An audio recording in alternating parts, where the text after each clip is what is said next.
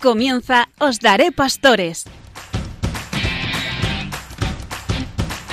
Hoy con el Seminario de Santiago de Compostela.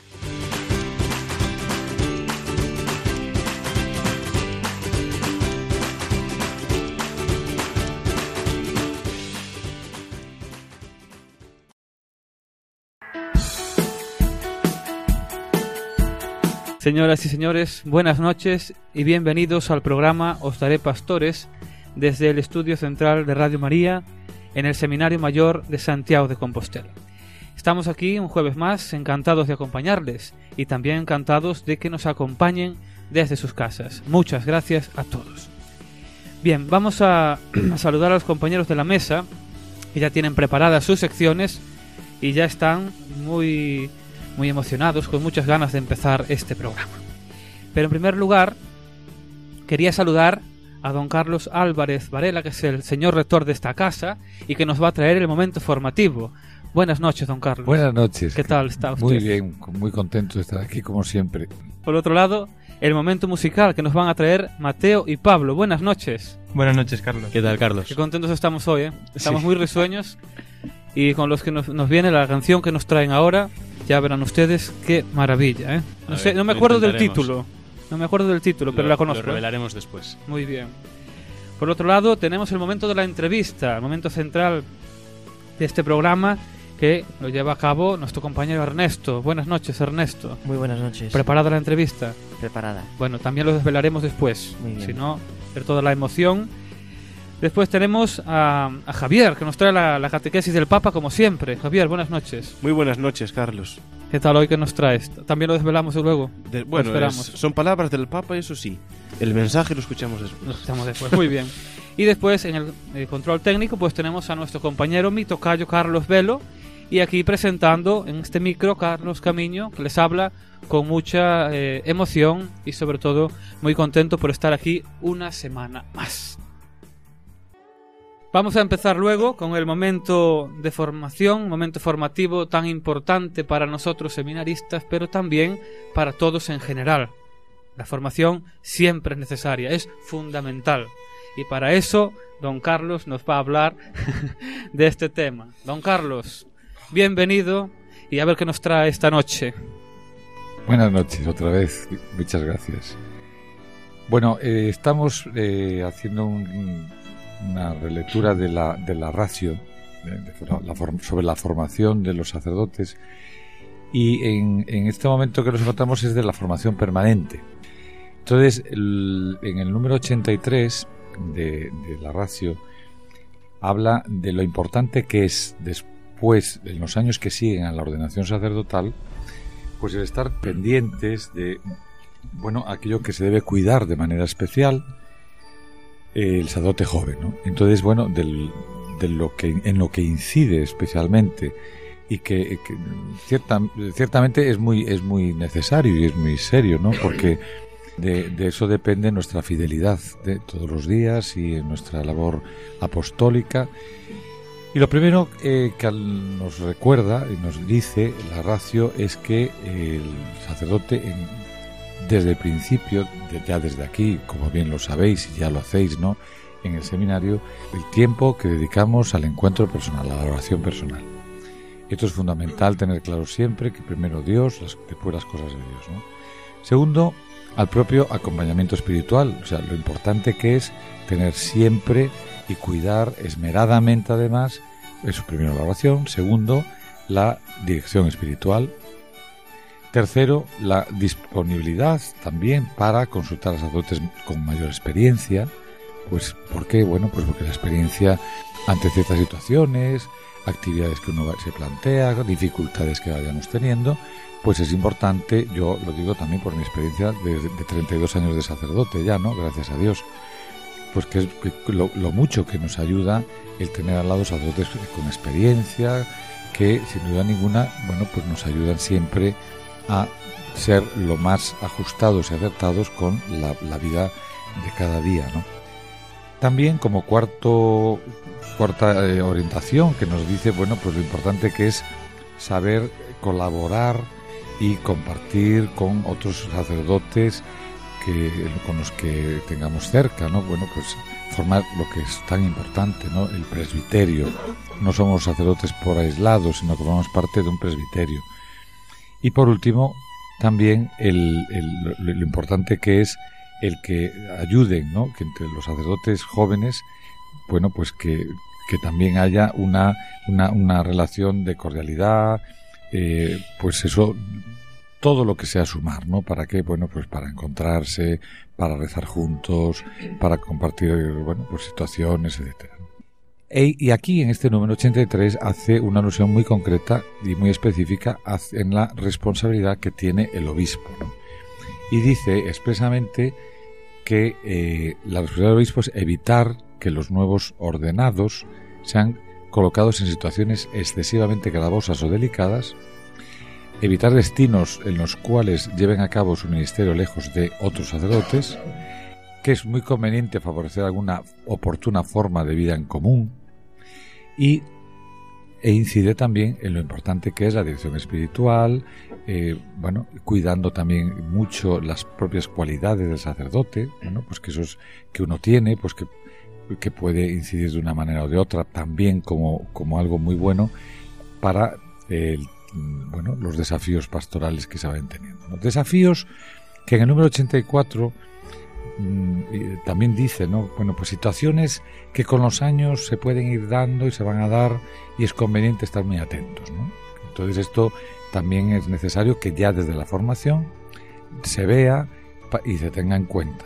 Entonces va, eh, nos va numerando una serie de desafíos con los que tenemos que contar y el primero de los desafíos es la experiencia de la propia debilidad. Es decir, es muy importante saber que somos débiles, que tenemos que el pecado original eh, lo tenemos ahí, está ahí presente en nuestra vida siempre.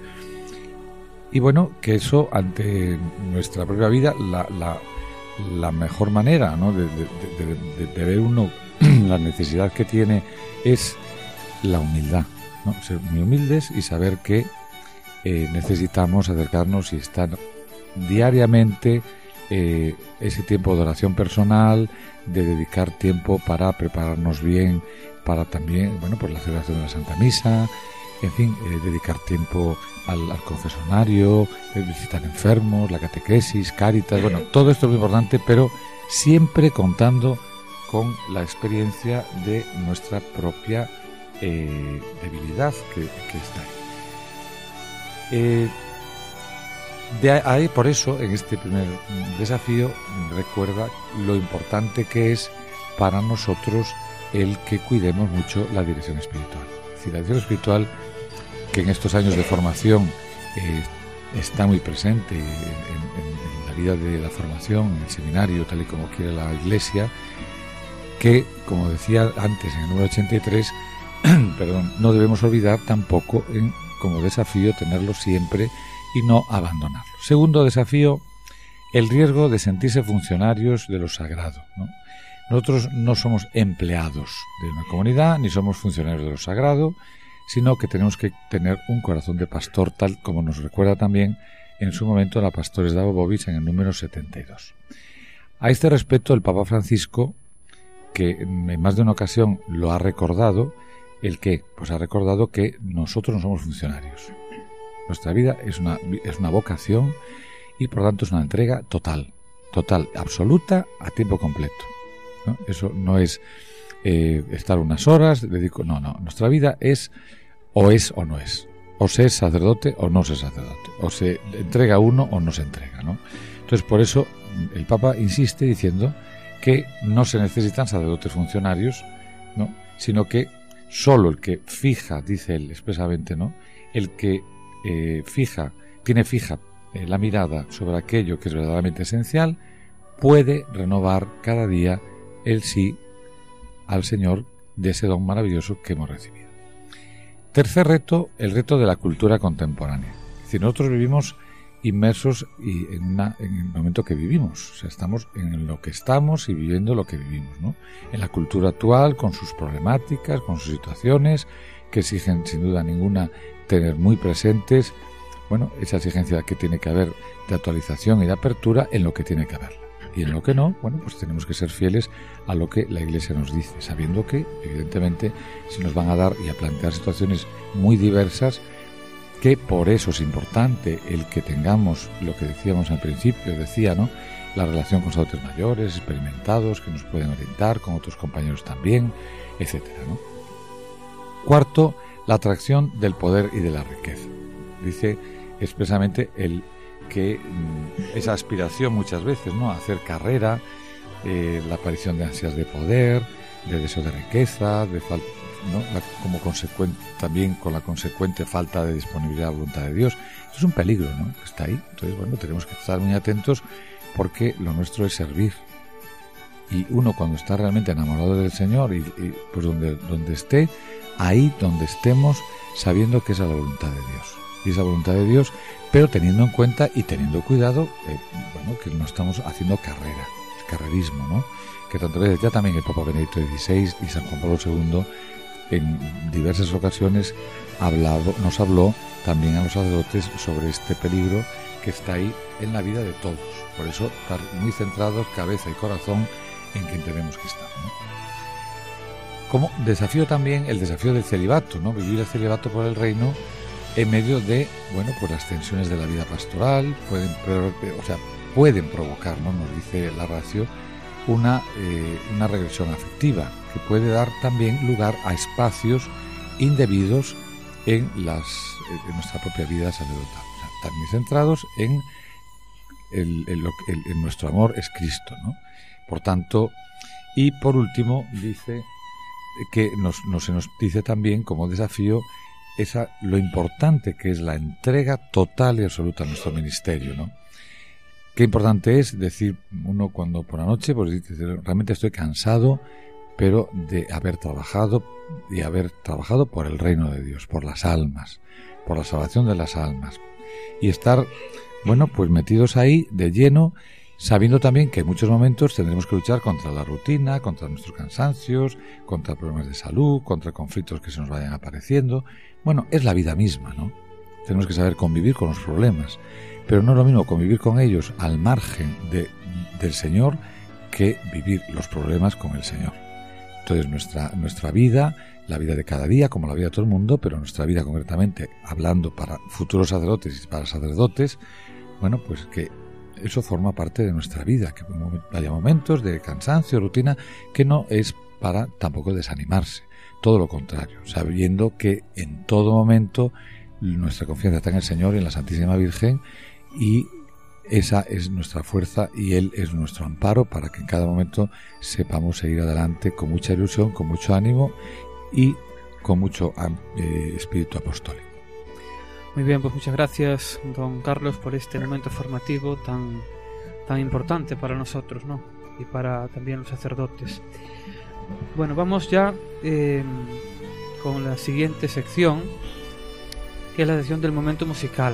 Un momento musical, ya les digo, de una canción que yo sí conozco, pero no me acuerdo del título, pero es precioso, ya te lo digo. ¿eh?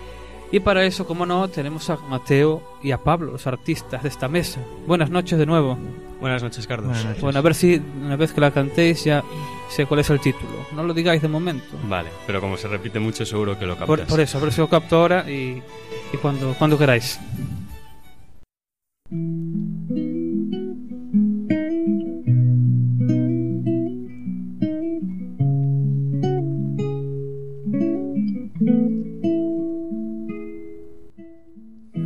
Sé pensar si no te veo.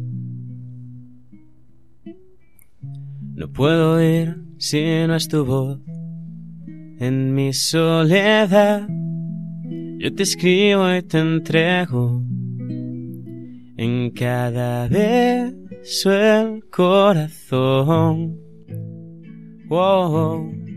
Se apaga el sol en mi ventana Hace tiempo que ya no sé de ti, dime cómo te ha ido. Si también estás solo, si piensas en mí, sigo aquí. En todas las palabras, mil caricias y miradas, tú me dabas lo que nadie me dio. en mi vida.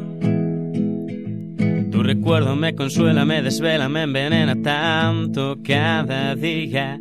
¿Qué harías si te pierde este pobre corazón y no me crees? Cuando te digo que la distancia es el olvido, no me crees. Cuando te digo que en el olvido estoy contigo aunque no estés. Y cada día, cada hora, cada instante pienso en ti y no lo ves. No me crees.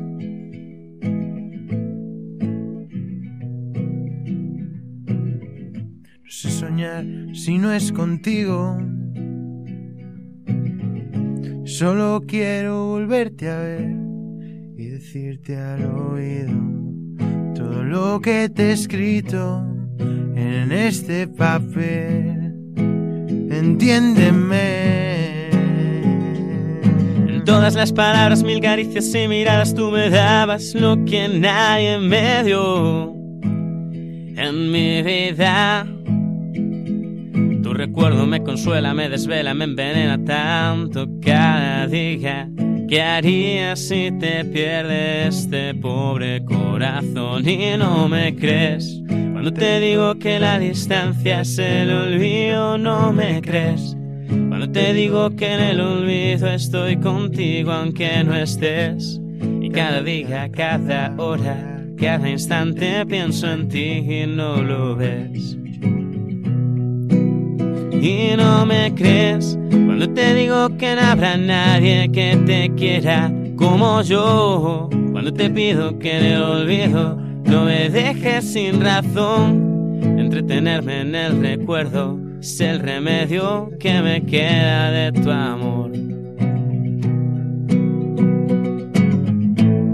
Y si me entrego a ti sincero y te hablo al corazón. Espero que no me devuelvas un adiós si no me crees. Cuando te digo que la distancia es el olvido, no me crees. Cuando te digo que en el olvido estoy contigo aunque no estés.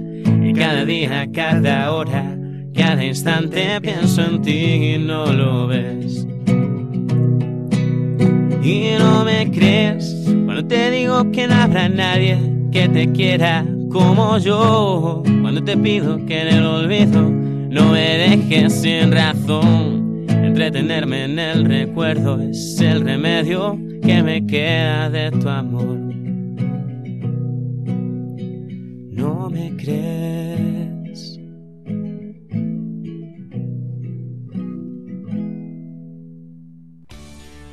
Bueno, Carlos, ¿ya sabes el título o no? Bueno, sí, pero quien la cantaba tampoco lo sabía, no lo dije antes, tuve que buscar, pero bueno, efecto mariposa, no me crees, una canción preciosa, yo no sé de qué año es tampoco, no, solo, solo conozco la música, pero bueno, de todas formas es preciosa. Pues yo había estado mirando antes la canción, pero no sé si era el 2005 por ahí. Pero bueno, cuando salió, la verdad es que fue un boom y, y de hecho en, pues en, la radio estuvo semanas y semanas sin, sin parar de sonar. Y es probablemente la canción más famosa de este grupo que es Efecto Mariposa.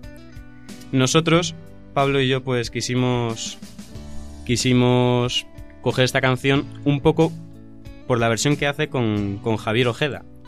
Que, que bueno, la canción original de Efecto Mariposa solo la canta la chica, pero la versión que hemos escogido la canta un chico y una chica.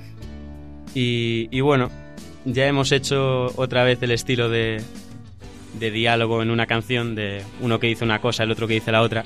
Y yo, pues voy a preguntar a la mesa qué os parece, eh, qué podéis sacar de esta canción, con qué frases os habéis quedado o, si no os ha dicho nada. Así que si alguien, si alguien dice algo.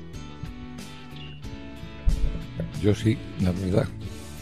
Yo apunté dos, dos cosas que me, me gustaron. De, y una es, cada instante pienso en ti y nadie habrá que te quiera como yo.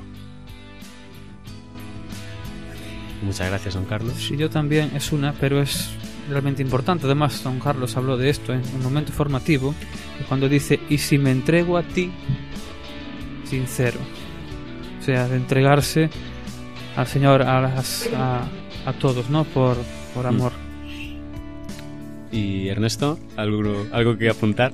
Hay dos frases del estribillo que, bueno, pues se pueden trasladar un poco a la espiritualidad, sobre todo cuando, pues, en momentos de, de desolación o, de tristeza, y que dice eh, que la distancia es el olvido. Bueno, de alguna forma, cuando nos olvidamos de Dios, nos distanciamos de Él.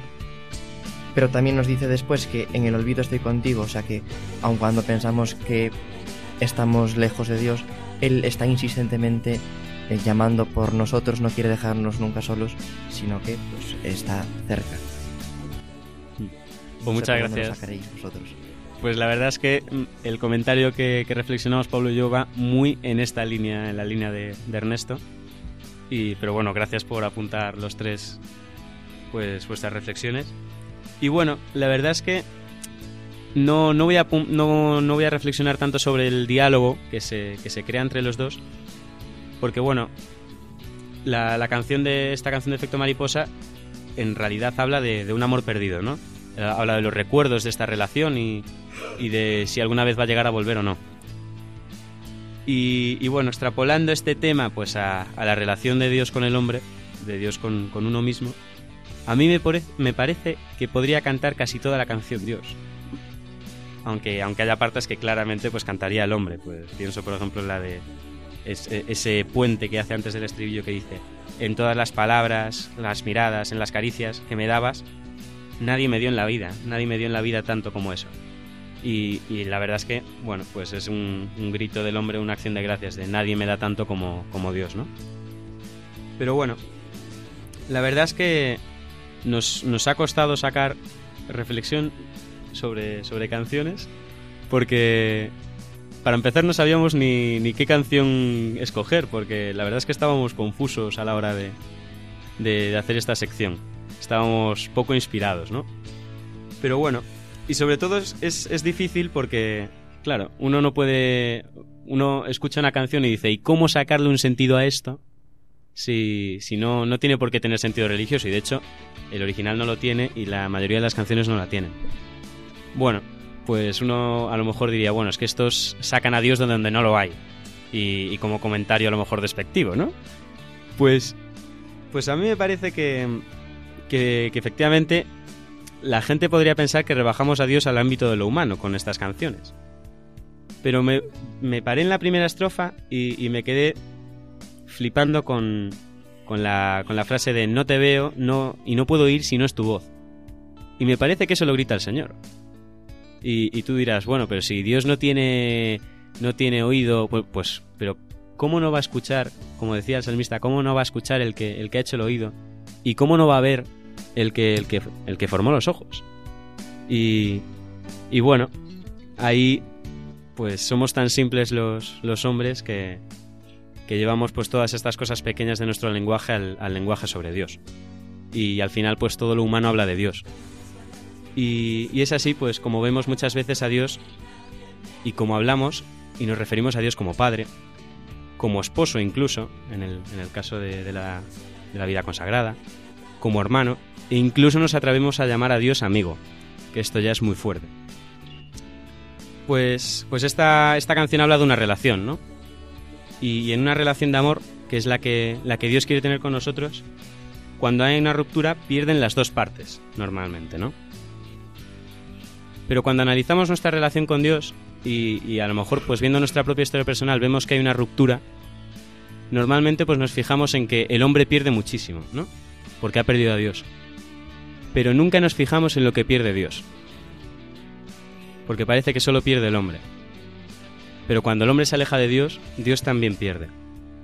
Y tú dices, bueno, pero ¿cómo va a perder Dios si Dios es el Todopoderoso? Pues es, es la ironía, ¿no? De que el que lo es todo pueda llegar a sentirse solo, como dice la canción. En soledad. ¿Cómo Dios se puede sentir en soledad? Pues Dios, pues no sé, se quedó solo. Yo no sé si lo recordáis, pero en la cruz se quedó solo. Y, y Jesús desde, desde, esa, desde ese misterio que es la cruz, pues grita con, con, con esa cara desfigurada que tenía de, de la flagelación, de la corona de espinas, de, de los escupitajos y los insultos y todo, te dice que te entrega todo el corazón. Y como señalaba, como señalabais uno de vosotros, que cada instante piensa en ti. Y a mí, a mí me parece alucinante cómo desde la cruz no Jesús no se dedica a devolver los insultos, ¿no? Idiota, pues Jesús dice, pues tú, tú más. No, no.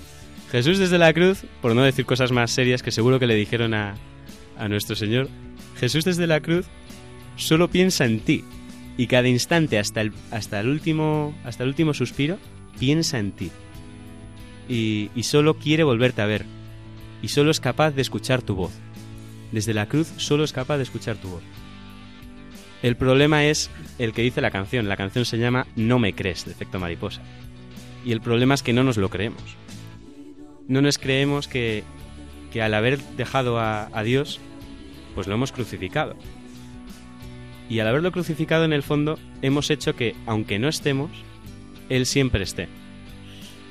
Porque nosotros pues tenemos esa cosa de, de hemos abandonado a Dios, pero, pero Dios se ha quedado. Y para que no tengamos dudas de dónde está, se ha quedado clavado en una cruz. Y te sigue hablando al corazón, esperando que tú le vuelvas a decir, esperando que no le vuelvas a decir que no, evidentemente. A mí, bueno, me recordaba una canción que, una canción de, de, una amiga que tuvo, que tuvo mi hermano, que al final yo también conocí, así como anécdota graciosa, que se metió a Carmelita en, en, en Coruña. Y que tenía una canción muy bonita que, cantan mucho, mucho los jóvenes de aquí de Santiago, que es Llama a la puerta de tu corazón y tú no me abres. Y es exactamente lo que dice aquí. Que, que ¿qué, haría, ¿Qué haría si se pierde este pobre corazón? Pues es tremendo y, y, bueno, yo os invito a los, que, a los que estéis escuchando, también a mis compañeros de la mesa, a que toméis esta canción y la recéis como lo que Dios grita por ti. Porque muchas veces nos, nos sentimos tentados a pensar que, que nuestra vida va mal o que nuestra vida es pues lo que sea porque Dios nos ha abandonado. Y no es verdad. Dios, Dios se queda ahí, Dios te quiere una, una brutalidad, no sabes hasta qué punto. Y, y con mucha sinceridad quiere, quiere hablarte al corazón y entregarte todo su corazón. Y, y, bueno, pues nada, que seáis muy buenos y que recéis mucho. Que el Señor os quiere mucho. Nos quiere mucho. Muy bien, Mateo, gracias. Bueno, yo iba a decir algo, pero ya se me ha olvidado. Porque siempre conseguí dejarme sin palabras. Pero sí, la verdad es que es verdad, esta canción me ha acompañado a mí en muchos viajes, ¿eh? Sí. No me acordaba del año, pero sé que la había escuchado bastante y, y ahora voy a volver otra vez pensando en esto que nos has contado. Realmente es una reflexión estupenda ¿eh? y que en breve pues ya la escucharé de nuevo. Porque va a ser mucho más edificante. Pues Muchísimas gracias, gracias Mateo, a, a Pablo. Ti, y a continuar. Gracias, Bien, pues continuamos con nuestro programa y llega el momento de la entrevista de la mano de Ernesto. Buenas noches, Ernesto. Muchas gracias, Carlos. Buenas noches. En la Iglesia, junto al ministerio de la palabra, como ustedes saben, de la santificación, que es fundamentalmente la vida sacramental y, y litúrgica de la Iglesia, está también el ministerio del servicio, la diaconía, la caritas, que significa caridad. Y es una dimensión intrínseca en el ser y en la misión de la Iglesia. Llevados por, por esta urgencia caritativa de la Iglesia, el seminario organiza todos los años la cena solidaria a favor de los sin techo y esta noche en el programa tenemos la suerte de contar con don José Anuncio Moriño Raño, director diocesano de Cáritas, y nos contará, bueno, pues eh, cuál es la, la, realidad de Cáritas y, y, más concreto la de los sin techo. Buenas noches, don Anuncio. Buenas noches, paz y bien. Gracias en primer lugar por darme esta oportunidad de dirigirme eh, a, los oyentes eh, que nos escuchan, que os escuchan, e intentar eh, eh, dar una respuesta a, los sin hogar, eh, personas, hombres y mujeres, que muchos están durmiendo aquí en Santiago en la Daza de Juan 23 y a veces nos referimos nada más que a esos. Esos para nosotros, para la Iglesia, para Cáritas, no solamente no son esos solos sin techo. Aquellas personas que viven en unas condiciones infrahumanas, aquellos pisos pateras, aquellos que duermen hacinados, aquellos que son explotados incluso ahora que hay uno nuevo, aquí se habla de pisos turísticos, pero hay unos pisos por ahí, habitaciones, donde alguien ocupa, los arrienda y cobra, mm, digamos, eh, bastante dinero. Todos esos nosotros son personas que son sin techo o sin hogar. Yo llamaría mucho mejor sin, sin hogar. Y ellos, eh, la cena eh, que organizáis, eh, con motivo de antes, el año, hasta este año, pues el Día de los Sin Hogar era la víspera de Cristo Rey, de la fiesta de Cristo Rey, que la celebraremos ahora.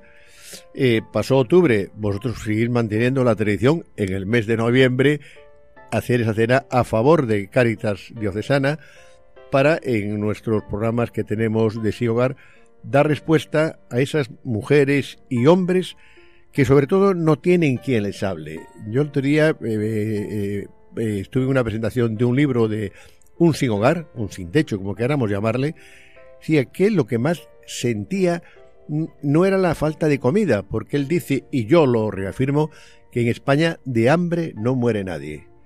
De afecto sí se sufre de personas que escuchen a alguien sí se sufre, de personas a las que comunicarse sí se sufre. Él decía que lo que más agradecía cuando alguien le hablaba. Eso es lo que pretendemos, concienciar a la sociedad que hoy dar alimentos, yo en un país occidental, en nuestra España, habrá gente que puede pasar hambre.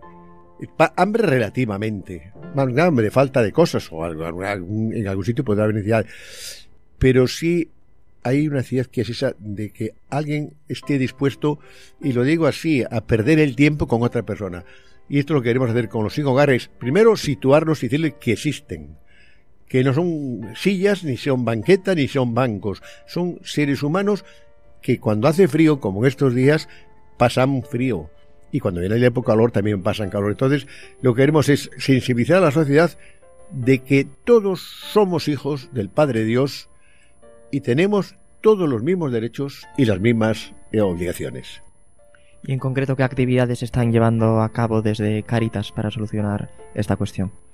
Eh, hay un tenemos un arzobispo, don Julián, que está muy con, decir, muy sensibilizado hacia las personas de sin hogar, los sin techo. La prueba es que llevamos eh, ya dos años comiendo con ellos, con los que están, los que van a nuestro centro Vieiro, don Julián los visita, y luego eh, en la hospedería San Martín pues eh, se hace una comida con los sin hogar y también con los agentes, con las personas de Caritas, los agentes de Caritas que se dedican con ellos, voluntarios y trabajadores que son los que están con ellos. Una jornada muy grata y la sensibilidad de don Julián se demuestra cuando hace tres años, cuatro años concretamente, yo le proponía donde estaba el centro de acogida, atención continuada de Viro, aquí en la calle Carretas, que, teníamos no teníamos espacio. el servicio que hacíamos era muy malo porque por falta de, de, servicio, por las instalaciones. Y entonces fue cuando nos ofreció, eh, donde estamos ahora, en la calle Carretas, esa fue eh, una gestión personal de él. Y ahora él sabe que estamos intentando hacer un programa a nivel diocesano para personas sin hogar. Concretamente, hay un preestudio ahora para hacer, eh, presentarse al Ayuntamiento de Santiago para eh, aquí hacer una cosa que el Ayuntamiento de Santiago ofreció hace poco dos pisos para personas sin hogar, sin techo, le llaman ellos. Yo hablé con la concejal de Servicios Sociales y dije que le íbamos a presentar nuestro proyecto y si encaja con ellos, pues dar una respuesta, pero es una respuesta integral a la persona. Empezando, yo no puedo eh, eh, estar bien si no tengo un techo donde cobijarme. El techo te da tu seguridad, que es tu sitio donde puedes eh, dormir, guarecerte, comer y todas esas cosas. Entonces, el hogar es el sitio donde tú te encuentras cómodo. Queremos hacer eso. primero, la vivienda a de la vivienda, hacer unos programas donde a esa persona la resituemos en la sociedad. A partir de restituir en la sociedad, vamos a buscarle un trabajo. Y cuando se encuentra el trabajo, el pájaro voló. La persona es libre. Ya no tiene por qué venir a mendigar, y lo digo así, a, los, a, los, a las caritas parroquiales, ni en un ayuntamiento ni a nadie. Él, usando lo que se dice en nuestro libro sagrado, ganarás el pan con su dedo de frente. Queremos eso, que la persona sea libre y la persona es libre sino depende de nadie, depende de alguien. Mira, pues el programa Sin Hogar que queremos hacer ahora, nuevo a nivel de sala, pensemos que en Pontevedra tenemos un albergue, el albergue San Javier. En Villa García, en la Interlocal de Areusa, tenemos la casa de acogida sancional, que tenemos 12 plazas allí. Eh, estamos trabajando también con eh, en Coruña para los eh, de las cárceles tenemos tres pisos, tres viviendas, una para los que llevan mucho tiempo y cuando salen resituarlos en la sociedad, otra para los de libertad condicional que llevan poco tiempo y otro para los que salen de permiso. Ya estamos trabajando con ellos. Entonces queremos eso, aunarlo organizarlo y dar una respuesta global en toda la diócesis a estas personas que tienen problemas de, vivienda. Más allá de la realidad de los sin hogar, ¿qué otros proyectos están llevando a cabo en nuestra Caritas diocesana? Así a modo de, resumen. Proyectos. Estamos ahora, acabamos, decía hoy hace tres años eh, que hicimos en la empresa Arrupa. Empresa Arrupa del sector textil de 24 personas que están trabajando, 20 son de la exclusión social. Y de estos, en estos tres años, hemos colocado a 10 personas en la empresa normalizada. Este es el gran éxito de, de. Tenemos una tienda en Coruña, en Santiago y en Pontevedra. Y ahora acabamos en este año en el que estamos, en el verano, poníamos en marcha en órdenes otra empresa a hortas de productos eh, ecológicos. Esta es nueva, no sabemos, eh, intentaremos que si nos acompaña el, que, el que dirige esto, como diría un gran amigo mío eh, italiano de peregrino conmigo en el camino, eh, veremos a, Rupa sí es una realidad y es dar respuestas a lo que llamamos esta gente sin hogar, buscarles soluciones para que ellos no vean. Ese es el gran, eh, los grandes proyectos que entra en eso y entra el, el programa de personas sin hogar. Queremos hacer en Pontevedra, mm, eh, buena pregunta, trasladar, eh, tenemos el albergue eh, que tenemos allí de transeúntes de 20 plazas para hombres nada más en, la parroquia de Monteporreiro. Como proyecto hombre en el edificio que tiene Joaquín Costa, donde también está la interparroquial, ellos ya no tienen ahora allí habitacional, sino que, que para despacho, es pasar a nosotros a ocupar la mayor parte del edificio y, hacer un albergue ya mixto porque la mujer hoy también es eh, también está en la calle. Antes los hombres fueron masculinos porque era muy difícil, muy difícil ver a una mujer eh, durmiendo en un cajero. Hoy ya también es habitual. Nosotros decimos que la pobreza cada vez tiene más rostro de mujer. Denunciamos eso, nos sensibilizamos y queremos hacer este cambio. Entonces en Pontevedra, aprovechando que tenemos mucho sitio allí, hacer un centro también de formación, porque tenemos Coruña con Violetas, en Santiago a través del Centro de Trabajo y Cultura de la Interparroquial y con el y con los servicios generales nuestros. Y Pontevedra lo tenemos flojo y que entonces queríamos ya poner los tres núcleos promocionales de la diócesis bien formados y estos digamos los proyectos eh, que están ahí. En Coruña y es bueno eh, si quiere hacer eh, dos centros para personas válidas pero que viven en pensiones en no buenas condiciones son dos edificios, uno es en la parroquia del Burgo y el otro es en San Pedro Bisma. En la parroquia del Burgo nos cede los locales la eh, Sociedad Benéfica Sagrada Familia, la constructora, y en, San Pedro Bisma pues eh, tenemos cada edificio. estamos, se ha pedido ya autorización al arzobispado. Eh, Serpao dijo sí, nos pone unas condiciones y vamos a ver si buscamos la financiación. Aquí, ¿qué se pretende?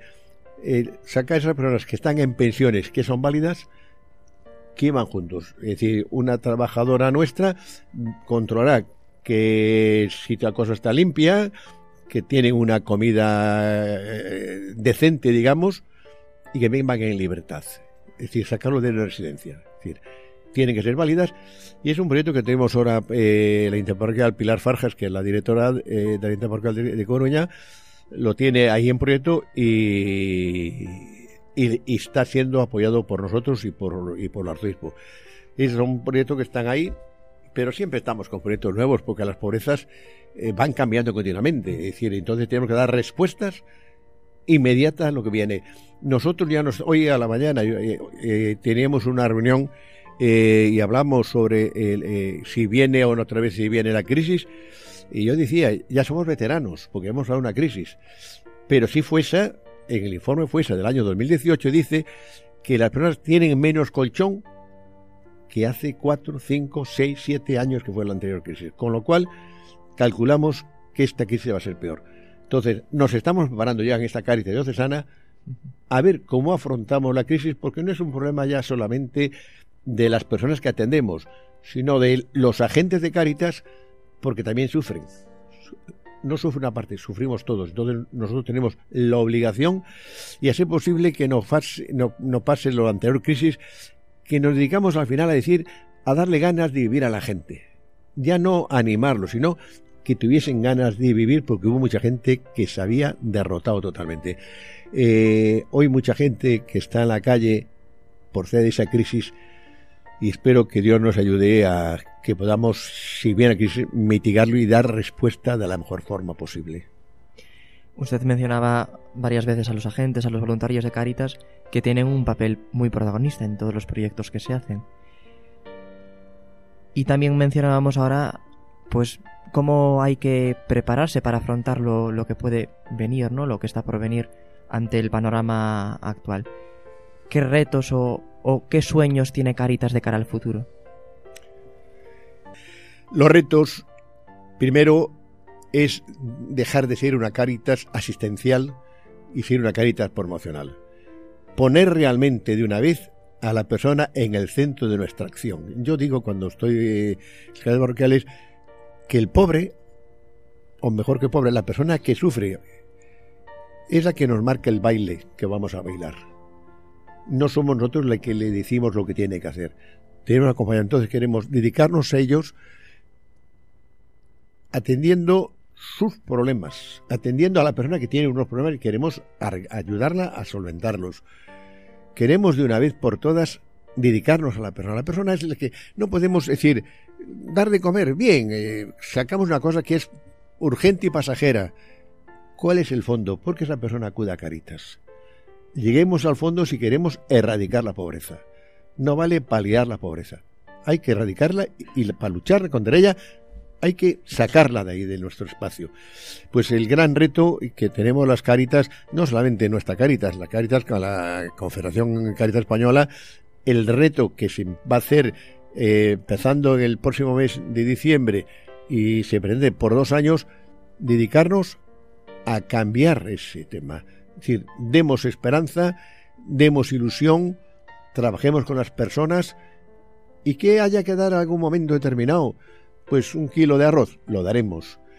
Que un momento determinado podremos dar una bufanda, la daremos. Pero para la bufanda tenemos las tiendas solidarias, las tiendas nuestras, ya que ya hay en, fuera de aquí de nuestra diócesis está Moda Re, que es una cadena de tiendas de la Confederación de Caritas Española. Pues nos queda eh, atender personas que es lo que realmente queremos, es por lo que trabajamos, nos digamos, y Jesús nos vino a hacer libres. Don Anuncio, pues muchísimas gracias por haber compartido esta entrevista con nosotros. Él es el director de Caritas Diocesana de Santiago y nosotros como seminaristas pues le damos también las gracias por haber querido venir a nuestro programa para concienciarnos de la realidad de Caritas también en un contexto pues, en, que acabamos de celebrar la Jornada Mundial de los Pobres.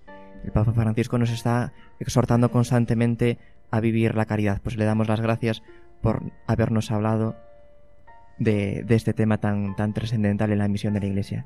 Muchísimas gracias, don Anuncio. Gracias. Gracias a vosotros. Nosotros yo digo que sois los comunicadores, sois nuestros altavoces, es como podemos sensibilizar y denunciar las situaciones de injusticia. Buenas noches. Muchas gracias. Muy bien, pues agradecemos a, dicho Ernesto, a don Anuncio la, su presencia aquí. Y Ernesto, muchas gracias.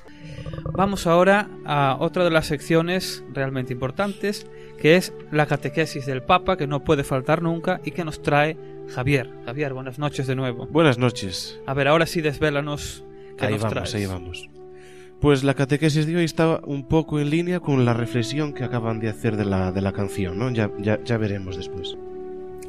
Pues otro día más continuamos reflexionando y escuchando las palabras del Papa Francisco sobre la oración del Padre Nuestro. Y hoy partimos de la observación de que en el Nuevo Testamento la oración alcanza lo esencial, y de hecho llega a concentrarse en una palabra, Abba, Padre. Efectivamente, después de haber conocido a Jesús y de escuchar su predicación, El cristiano ya no considera a Dios como un tirano a quien temer, no le tiene miedo, sino que siente que su confianza en Él florece. Esto es tan importante que en muchas ocasiones no se traduce la palabra Abba, precisamente para que quedara grabada la misma voz de Jesús. Así, en la primera palabra del Padre nuestro encontramos la novedad radical de la oración cristiana. Pero no se trata sólo de usar el símbolo de la figura del Padre y vincularlo al misterio de Dios. No. Decir Abba es algo mucho más íntimo y más conmovedor que llamar a Dios Padre simplemente. Por eso se ha propuesto que se tradujese esta palabra aramea por papá, lo cual implica tener una relación con Dios como la de un niño con su padre. Estas expresiones evocan afecto, calidez, y por ello, para rezar bien, hay que llegar a tener un corazón de niño, en vez de tener un corazón autosuficiente. Sin duda alguna el Padre nuestro toma significado pleno después de haber leído, por ejemplo, la parábola del Padre Misericordioso del capítulo 15 de Lucas. En este caso, imaginemos la oración del Padre nuestro pronunciada por el Hijo pródigo, después de sentir el abrazo de su Padre, que lo había esperado durante mucho tiempo. Un Padre que no recuerda las palabras ofensivas que él, su Hijo, le había dicho. Descubrimos entonces cómo esas palabras cobran vida, se fortalecen y nos hacen ver que Dios solo conoce el amor. Así es Dios. Dios te busca aunque tú no lo busques. Dios te ama aunque tú te hayas olvidado de Él. Dios vislumbra en ti una belleza aunque pienses que has desperdiciado todos tus talentos en vano. Puede ser que a nosotros también nos suceda que caminemos por sendas alejadas de Dios, como le pasó al Hijo pródigo. Pues en cualquier momento difícil podemos encontrar fuerza para rezar, comenzando con la palabra Padre, pero dicha con el sentimiento de un niño. Quizá alguno lleve dentro cosas difíciles, cosas que no sabe cómo resolver, tanta amargura por haber hecho esto o aquello. Tú dile, Padre, y Él te contestará, porque no nos ocultará su rostro. Muy bien, pues muchas gracias Javier, trayéndonos también al Padre Misericordioso y esta noche ¿eh? con esta maravillosa catequesis del Papa. Muchas gracias. Gracias, hasta la próxima. Pues bien, llegados a este punto, eh, nos despedimos ya por esta noche y como no, nos encomendamos a la Santísima Virgen con esta oración que vamos a rezar ahora de San Manuel González, que dice así. Madre nuestra, una petición, que no nos cansemos. Sí, aunque el desaliento por el poco fruto o por la ingratitud nos asalte, aunque la flaqueza nos ablande, aunque el furor enemigo nos persiga y nos calumnie, aunque nos falten el dinero y los auxilios humanos, aunque vinieran al suelo nuestras obras y tuviéramos que empezar de nuevo, Madre querida, que no nos cansemos, firmes, decididos, alentados, sonrientes siempre, con los ojos de la cara fijos en el prójimo y en sus necesidades, para socorrerlos y con los ojos del alma fijos en el corazón de Jesús que está en el sagrario, ocupemos nuestro puesto, el que a cada cual ha señalado Dios. Nada de volver la cara atrás, nada de lanzarse de brazos, nada de estériles lamentos, mientras nos quede una gota de sudor o de sangre que derramar, unas monedas que repartir, un poco de energía que gastar, una palabra que decir, un aliento en nuestro corazón, un poco de fuerza en nuestras manos o en nuestros pies, que puedan servir para dar gloria a Él y a ti y para hacer un poco de bien a nuestros hermanos. Madre mía, por última vez, morir antes de cansar. Muy bien, y con esto nos despedimos a la mesa hasta el próximo programa.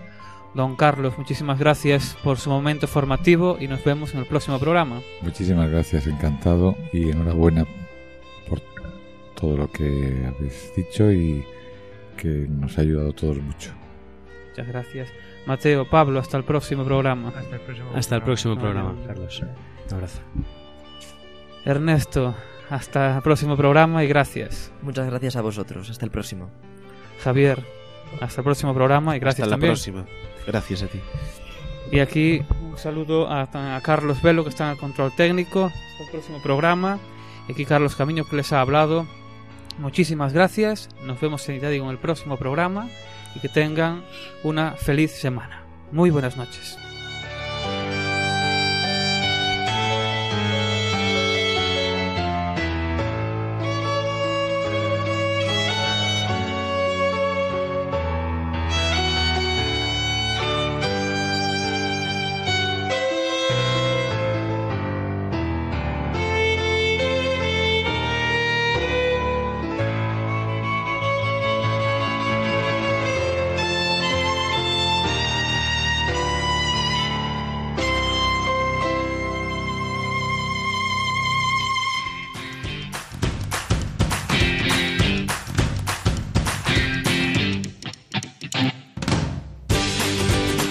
Así concluye Os Daré Pastores, hoy con el Seminario de Santiago de Compostela